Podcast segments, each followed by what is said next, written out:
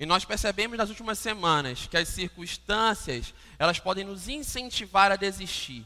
Elas podem nos incentivar a pensar que pensa, o que pensamos e planejamos é impossível, mas de ser alcançado. Mas nas últimas sete semanas aqui na nossa igreja nós aprendemos que pode ser impossível, mas o nosso Deus pode. E hoje é, eu queria compartilhar com vocês sobre a possibilidade de entender que Ele está no comando de tudo. Nós cantamos, nós louvamos isso na noite de hoje. Que Ele está no comando de tudo e com Ele não há adversidade que possa nos parar. E o pior a se fazer é deixar para depois. Por isso, a ministração que, que nós teremos hoje, a reflexão que nós teremos hoje, o tema é: não deixe para depois o que você precisa fazer agora. Não deixe para depois o que você precisa fazer agora. As pessoas geralmente falam, não deixe para depois o que você pode fazer, fazer agora. Mas eu quero deixar bastante claro esse verbo: precisa. Não deixe para depois o que, que você precisa fazer. E o texto base está lá em Eclesiastes, no capítulo 8, verso de número 6, que diz assim: Pois há uma hora certa e também uma maneira certa de agir para cada situação. Eu lhe pergunto, e, e você precisa me responder, só refletir nessa pergunta. Você tem o hábito de adiar o que é mais importante para você, o que você julga ser mais importante? Vou trazer algumas perguntas aqui, algumas decisões que alguns de nós aqui e alguns de nós também que estão nos acompanhando podem refletir em algumas decisões que estão sendo postergadas, adiadas há anos, meses, dias, dependendo da situação. Como, por exemplo, eu vou começar a minha caminhada diária hoje. Eu vou começar a minha dieta hoje. Eu vou melhorar os meus relacionamentos familiares, eu vou ter um tempo mais efetivo com os meus filhos, eu vou começar a ler um livro, eu vou começar a fazer investimentos, eu vou deixar de fumar, eu vou deixar de beber, eu vou deixar de andar com quem não presta. São decisões que muitos de nós temos a facilidade de adiá-las. E a pergunta que eu faço para vocês hoje é: por que não hoje? Por que não hoje tomar decisões que possam edificar a nossa vida? As palavras de Cristo escritas em Lucas, capítulo 9, versos 59 a 62, diz assim: A outro disse: Siga-me. Mas o homem respondeu: Senhor, Deixe-me ir primeiro sepultar meu pai. Jesus lhe disse: Deixe que os mortos sepultem os seus próprios mortos. Você, porém, vá e proclame o reino de Deus. Ainda outro disse: Vou seguir-te, Senhor, mas deixe-me primeiro voltar e despedir-me da minha família. Jesus respondeu: Ninguém que põe a mão no arado e olha para trás é apto para o reino de Deus texto conhecido da palavra de Deus que Jesus Cristo falou e nos mostra de uma maneira bem clara o quanto às vezes nós damos muitas desculpas. Eu não vou usar a palavra justificativas, eu vou usar a palavra desculpas para encarar ou não fazer o que é extremamente importante para a nossa vida, talvez por medo, talvez por achar que não é capaz, talvez por pensar que não é o momento correto, mas Deus nos trouxe aqui para nós entendermos a importância de que já passou da hora de encararmos e fazermos as coisas importantes. E a palavra aqui é para não inverter as prioridades.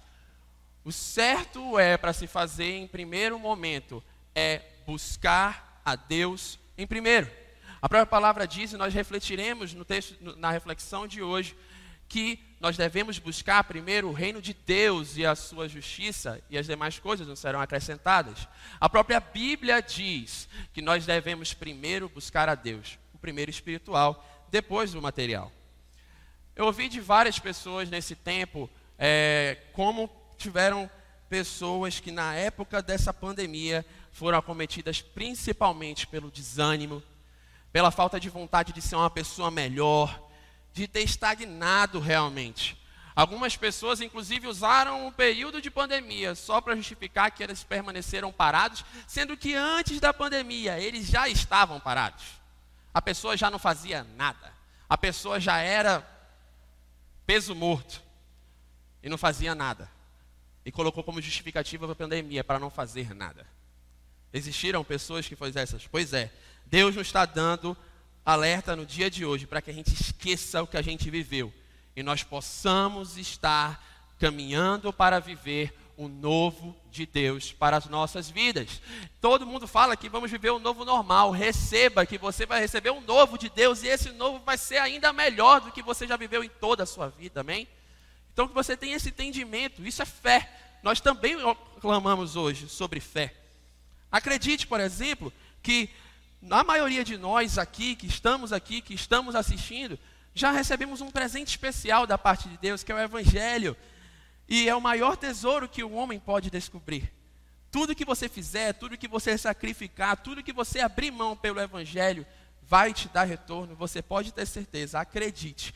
Mas a questão é que possivelmente tem pessoas que querem exercer o controle sobre tudo, agindo como se fossem Deus. Ah, agora eu não vou fazer não. Ah, vou deixar para depois. Ah, eu não posso encontrar a pessoa, então não tenho como me resolver com essa pessoa. Eu vi essa semana uma entrevista do Rodolfo Abrantes, eu acho que a maioria das pessoas aqui conhece. Ele deu uma entrevista agora, dia 23 de junho, para o Danilo Gentili. E ele confessou que ele se reconciliou com um membro da banda que ele, que ele cantava na época que ele era desviado, a banda Raimundos, que é o Digão. Eles estavam há 19 anos sem se falar. Só que numa, na época da pandemia, um ligou para o outro e se re reconciliou. Há desculpas para poder fazer isso? Só dá para se reconciliar se for presencial? Não. Se você tem alguma coisa pendente, resolva. Não deixe para depois. O que você tem é tão somente a ganhar, não só a perder. Então, que você possa é, buscar a sua melhora. Nós devemos aceitar uma coisa de uma vez por todas: nós não temos o controle sobre nossas vidas. E devemos deixar nas mãos dele, no tempo dele, e o tempo dele para todos nós é hoje, é agora, porque nós precisamos andar no tempo de Deus. Amém? Todos estão com seu esboço nesse momento. Quem não está com esse esboço, eu peço que vocês fiquem com a mão levantada, que os irmãos da recepção poderão é, levar a vocês. Na noite de hoje, nós vamos refletir sobre alguns efeitos que acontecem quando quando a gente começa a tomar decisões de adiar. Tem uma irmã aqui sem, sem o esboço. Pode permanecer com a sua mão levantada até que o Ministério de Recepção possa entregar para você. Então, nós vamos falar hoje sobre quatro efeitos que o adiamento pode trazer para as nossas vidas. O primeiro efeito que eu queria compartilhar com vocês, o efeito do adiamento e que o efeito de deixar tudo para depois. Primeiro, rouba de você a oportunidade de servir outras pessoas. Rouba de você a oportunidade de servir outras pessoas. Filipenses capítulo 2, versos 3 a 5 diz assim: Nada façam por ambição egoísta ou por vaidade, mas humildemente considerem os outros superiores a si mesmos. Cada um cuide não somente dos seus interesses, mas também dos interesses dos outros. Seja a atitude de vocês a mesma de Cristo Jesus. Vou fazer mais uma pergunta para vocês que vocês podem refletir. Você que está em casa, você que está aqui também pode refletir nesse momento. Qual foi a última vez que você ajudou alguém sem que fosse cômodo para você? Não vale indicar uma pessoa que mora com você, não vale indicar uma pessoa que você tem intimidade. Quando você ajudou uma pessoa que você não tem intimidade sem que fosse cômodo para você? Quando você foi a última vez que você ajudou uma pessoa, mesmo sabendo que aquilo estava sendo, digamos, uma, um sacrifício para você? Outra pergunta que eu te faço: quando você fez algo sabendo que isso poderia influenciar não só na sua vida, como na de outras pessoas? Ou melhor, para se encaixar um pouquinho mais perfeitamente, já houve alguma vez na sua vida que você não fez porque aquilo ia ser benéfico para alguém? e não seria para você? Ah, eu não vou fazer isso aqui para essa pessoa, não, ela não merece. Vou deixar ali, eu não vou ter nada a ganhar com isso, só ela. Jesus Cristo, em tudo que ele fazia, ele primeiro pensava se Deus estava de acordo com o que ele estava fazendo, obviamente, mas também ele buscava abençoar todos aqueles que estavam ao seu redor, sendo da intimidade ou não. Nós temos a, o exemplo prático da transformação, da multiplicação, melhor dizendo, dos pães em peixes, dos pães e peixes, que ele alcançou pessoas que precisavam, mas que não eram do ciclo dele. Ele era Deus Filho, ele é Deus Filho, então ele conhecia as pessoas, mas ele não tinha intimidade com elas e mesmo assim as abençoou. Quando deixamos de fazer algo com o pensamento de que isso seria sacrificante para a gente, que seria ruim, que eu não me encaixo, que eu não sou capaz, e deixo para uma outra ocasião, eu posso estar deixando de ser bom comigo mesmo, mas também de ajudar quem precisa. Essa palavra falou muito comigo essa semana, porque eu posso falar isso tranquilamente, porque eu também falho, eu também sou pecador. E eu estava refletindo sobre isso e muitas das vezes, meus irmãos, eu, particularmente, achava que eu seria incapaz de ajudar no mutirão, numa limpeza aqui. Porque eu pensava que eu não, não sabia é, usar martelo, não sabia fazer nada dessas coisas. E eu pensava que não precisava fazer isso. Foi quando Deus falou profundamente comigo e falou que me relembrou de tudo que o pastor sempre fala há sempre trabalho na igreja para todos. E às vezes a gente fica pensando, meu Deus, tem gente lá para fazer, sempre vai ter alguém vai aparecer por lá. Mas a gente, por ser sacrificante para nós, por a gente achar que a gente não é capaz, a gente acaba não servindo. Às vezes eu pensei, eu pensei isso. Então, basta estar disposto, basta estar disposta, ou trazendo para a nossa reflexão, basta parar de adiar com base nas suas atitudes atuais, qual a influência eterna você deixará para as pessoas que estão à sua volta? Sua família, seus amigos? Qual é a influência que você pode deixar para essa pessoa? Qual é o legado que você vai deixar? É qual a herança que você vai deixar para as pessoas que estão ao seu redor? Para quem tem filhos, qual a herança que você vai deixar para os seus filhos? Dinheiro? Poder? Imóveis? Alguma coisa do tipo? Existem coisas mais importantes, meus irmãos, em tempos como que a nossa sociedade está vivendo, com drogas, com corrupção, com essas coisas realmente que são muito supérfluas e que têm afligido o nosso mundo ultimamente. Você não quer deixar para o seu filho, por exemplo, o seu exemplo, a fé, o serviço? Você precisa decidir. Se deixar para depois, a procrastinação, famosa procrastinação, famoso deixar para depois, vai lhe roubar a oportunidade de ser bênção, de ser abençoado e de ser bênção para as pessoas e para a sua igreja. Então, meus irmãos, Deus está te chamando hoje, meu filho, minha filha. Eu quero te usar como meu instrumento na minha casa, mas também na vida de pessoas que precisam. Você pode pensar que elas não precisam, você pode pensar que você não é capaz, mas eu te capacito, eu te uso, eu quero te usar. Esteja disposto, esteja disposta a ser usado por Jesus Cristo de Nazaré. Amém? Vamos para o segundo ponto, então, o segundo efeito do adiamento. O que, que o adiamento pode fazer? O que, que deixar para depois pode também fazer? Rouba de você chances de grandes conquistas. Rouba de você chances de grandes conquistas. A palavra de Deus diz em Provérbios, capítulo 19, verso número 15, assim: A preguiça leva ao sono profundo, e o preguiçoso passa fome. Salomão escreveu alguns dos provérbios e ele, era, ele é conhecido como o mais sábio homem de toda a história da humanidade. Mas o que ele falou, meus irmãos, cá entre nós, é muito óbvio. Por quê?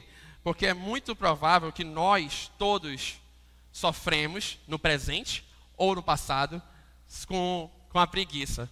Eu acho, exceto a pastora Daniela, que era elétrica ligada no 220, mas tudo bem. Mas a gente, às vezes, é alcançado por essa preguiça. E o que, é que a gente tem que pensar? Trazendo para a nossa realidade, a gente sabe que quem fica parado não consegue ganhar nada. É o que eu falo sempre, as pessoas que ficam paradas, paralisadas, em vez de elas ficarem tão somente estagnadas, elas retrocedem. Pessoas que não se movimentam, pessoas que não saem do seu marasmo, elas retrocedem, é a mais pura verdade. Eu quero falar com vocês uma frase de Noah Webster, que é um escritor inglês, que falou assim: ó, o fracasso acontece mais frequentemente por falta de energia do que de capital. Em outras palavras, o fracasso ele acontece mais frequentemente quando alguém não quer se posicionar, quando alguém não quer agir, quando alguém não quer fazer nada do que por dinheiro. E um autor desconhecido afirma que não existe um procrastinador bem-sucedido. Eu não conheço ninguém, eu não conheço uma pessoa que é preguiçosa, uma pessoa que é parada, que tem testemunhos de grandes conquistas. Eu não conheço. Pode ser que vocês conheçam, mas eu não conheço. E muitas vezes a gente coloca vários obstáculos em nossas ações, justificativas, desculpas mesmo, para que não possamos agir. Em muitos momentos é o dinheiro, outros é a preguiça, o medo, o receio, achar que não é o momento correto, a incapacidade. Mas nós devemos parar para pensar se aquela oportunidade que está passando na nossa vida, ela vai passar de novo ou não. A gente, na semana passada, na Célula Sal da Terra, a gente fez uma dinâmica de oportunidades.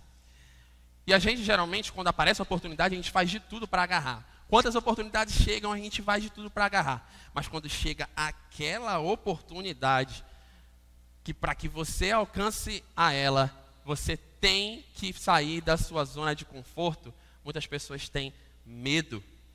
Muitas pessoas pensam: será? Será que eu preciso fazer alguma coisa para poder alcançar? Será que eu saio da onde eu estou? Eu tive a honra de compartilhar aqui na, no, no domingo, uma vez também, que eu compartilhei meu testemunho, que eu tive várias oportunidades de voltar para a casa do Pai, várias. Deus sempre me levava para a igreja, sempre tinha apelo, mas eu ficava na minha e eu não respondia, porque eu tinha medo realmente, eu tinha um receio, eu não queria mudar minha vida. E aí eu só recebia a amém, saindo da igreja já pecava de novo. Mas eu não sei, naquele dia eu falei isso e eu falo de novo. Eu não sei se você que está em casa, se você que está aqui, vai ter uma, uma outra oportunidade como essa que Deus está te dando hoje. Mas eu estou agarrado nessa oportunidade desde 2016 e eu posso dizer efetivamente que eu sou é, vivo para a glória do Pai e eu sou filho dele. Eu sou filho dele. E isso faz com que eu mostre que eu agarrei essa oportunidade e não larguei. Então, que vocês possam entender também que é dada a oportunidade hoje para que nós possamos fazer a nossa parte e poder receber. Se a, se a situação acontecer na sua vida e você se sentir incapaz, Lembre-se de um Deus que te capacita. Se você sentir que você está com medo, com receio, com angústia, lembre-se que o Deus, nós temos um Deus que é a fonte de ousadia, que é a fonte de coragem, e Ele está lhe, lhe dando, lhe enviando na noite de hoje ousadia e coragem para você persistir, passar por esse momento de tribulação. Esse momento não nos pertence. Nós somos filhos de um Deus que tudo pode. Pode ser impossível a situação que você está passando na sua casa, mas o nosso Deus é o Deus do impossível. Então não pense em nenhum momento que você não vai conseguir, Ele vai te capacitar. Não pense em nenhum momento que você está alcançado pelo medo, por angústia, Ele vai te encorajar. Só basta você crer e fazer a sua parte saindo da zona de conforto para que, para que possa conquistar. Encare as situações da vida, vença os gigantes, viva um momento de cada vez, mas de forma intensa e fiel a Deus e seus princípios. Porque se você acha que hoje você está em um tempo infiel com Ele, Ele está te convidando para você ser fiel novamente. Hoje é o dia que Deus está te dando uma oportunidade, meu irmão e minha irmã, de que você possa se aconchegar ao Pai e dizer: Pai, eu errei. Eu sei que eu errei mas eu estou agarrando essa oportunidade e eu quero conquistar junto com o Senhor.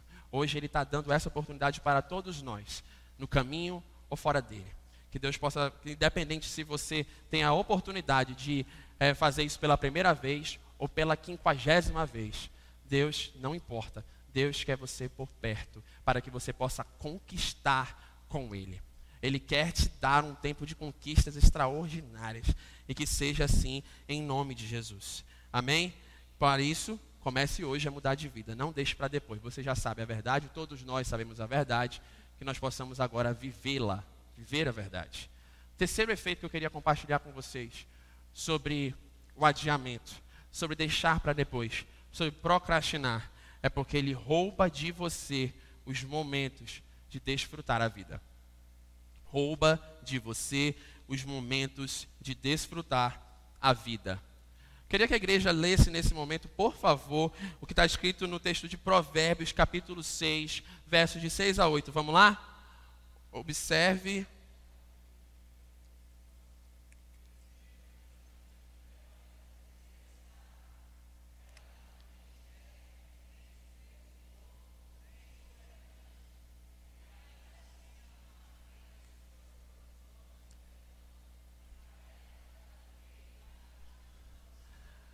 Uau!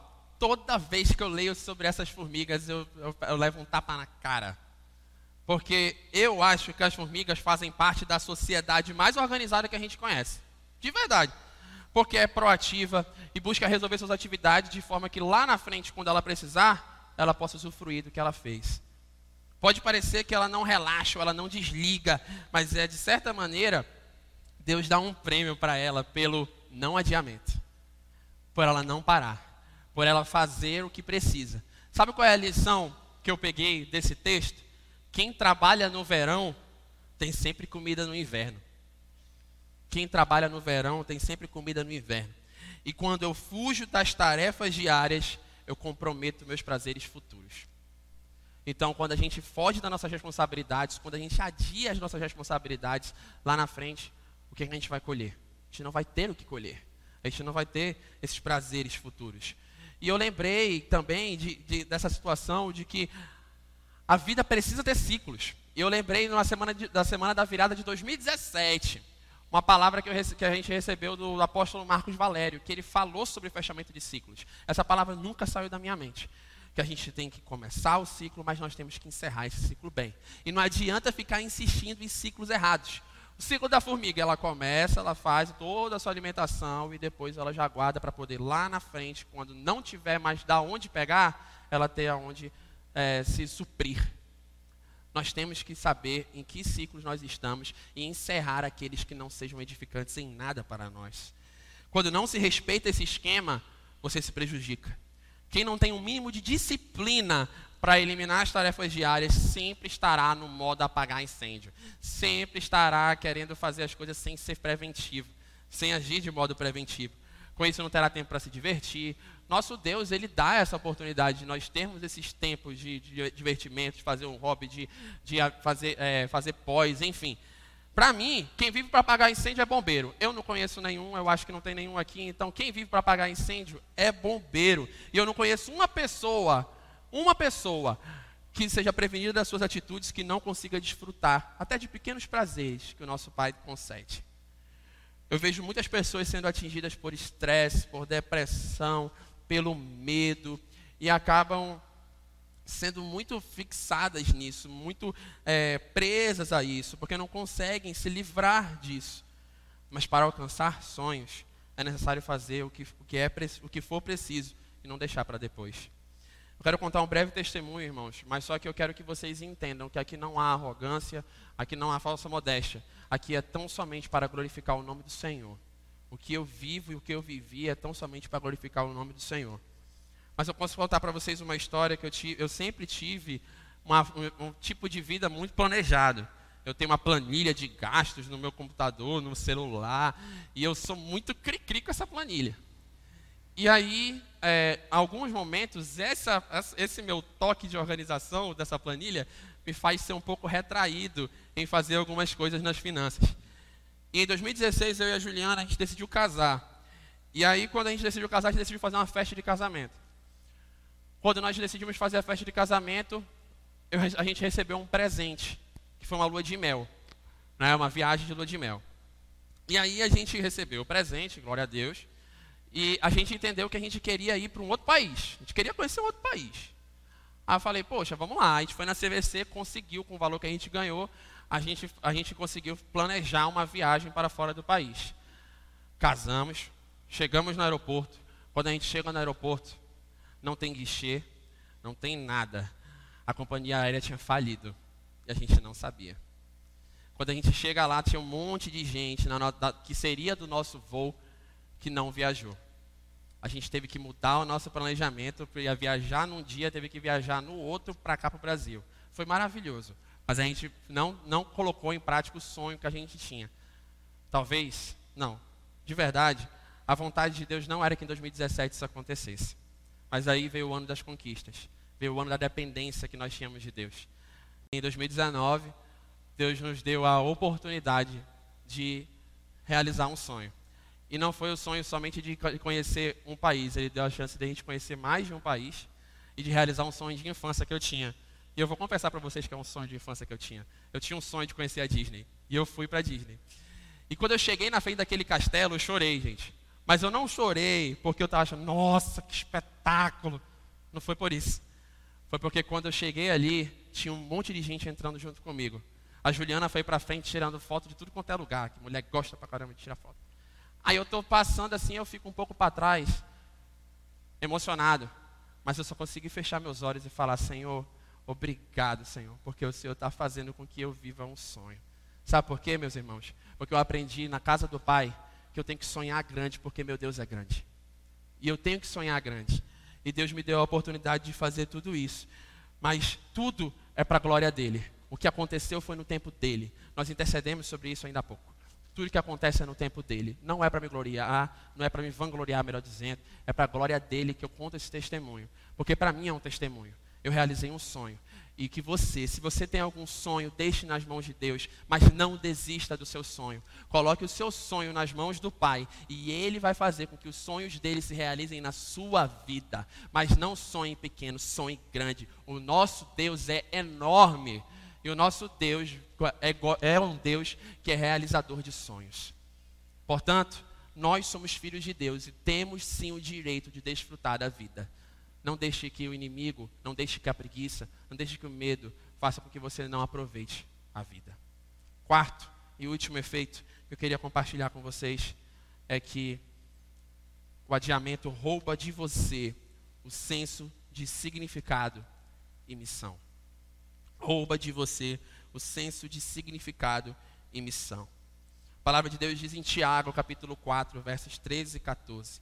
Ouçam agora vocês que dizem: Hoje ou amanhã iremos para esta ou aquela cidade. Passaremos um ano ali, faremos negócios e ganharemos dinheiro. Vocês nem sabem o que lhes acontecerá amanhã. O que é a sua vida?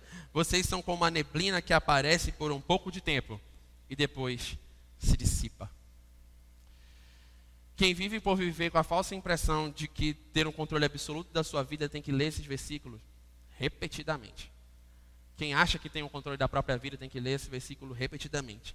O Tiago, apóstolo, ele sugere que a melhor forma de viver é acreditar que os projetos de Deus são superiores para a humanidade. Foi por isso, por exemplo, que Jesus começa a oração modelo, ele fala na oração modelo: Seja feita a tua vontade, assim na terra como no céu.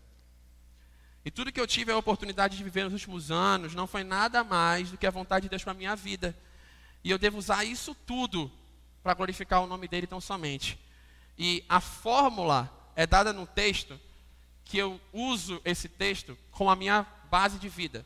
E é o que eu falei mais cedo.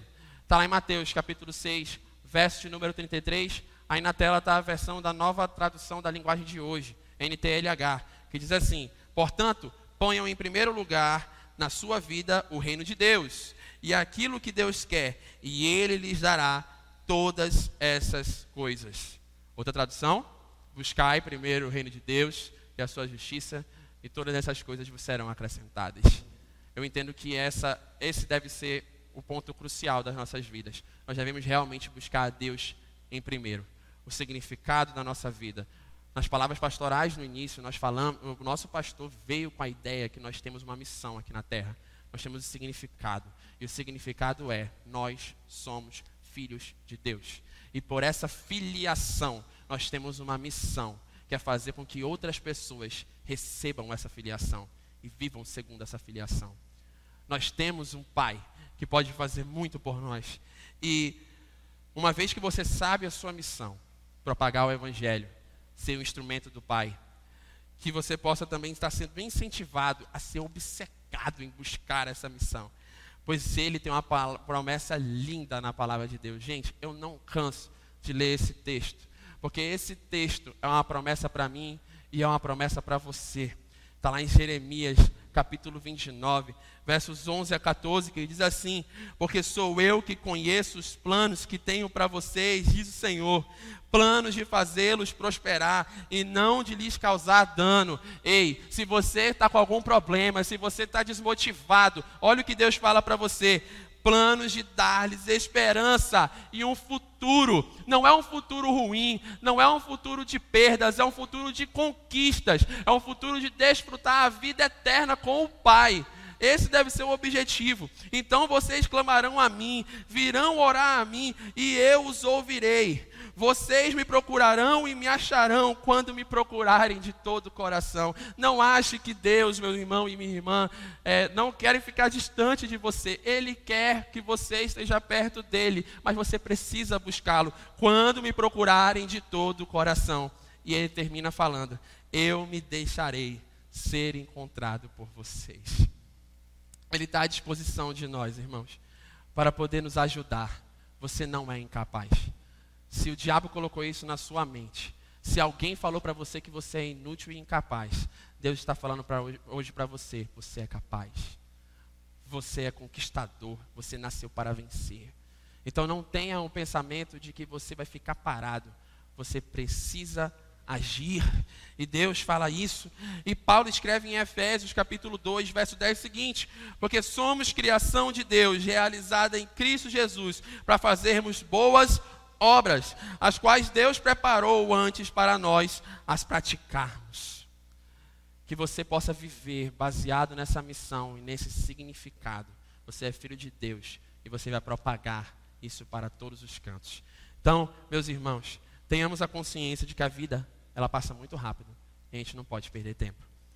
Deus nos mostra hoje o significado de sermos seus filhos e a missão que Ele nos dá de praticarmos essa filiação com o direito de conquistar de desfrutar as vidas, abençoar a nossa vida, abençoar as vidas que estão próximas de nós. Então, meus irmãos, recebam essa palavra e não fiquem na mesma posição.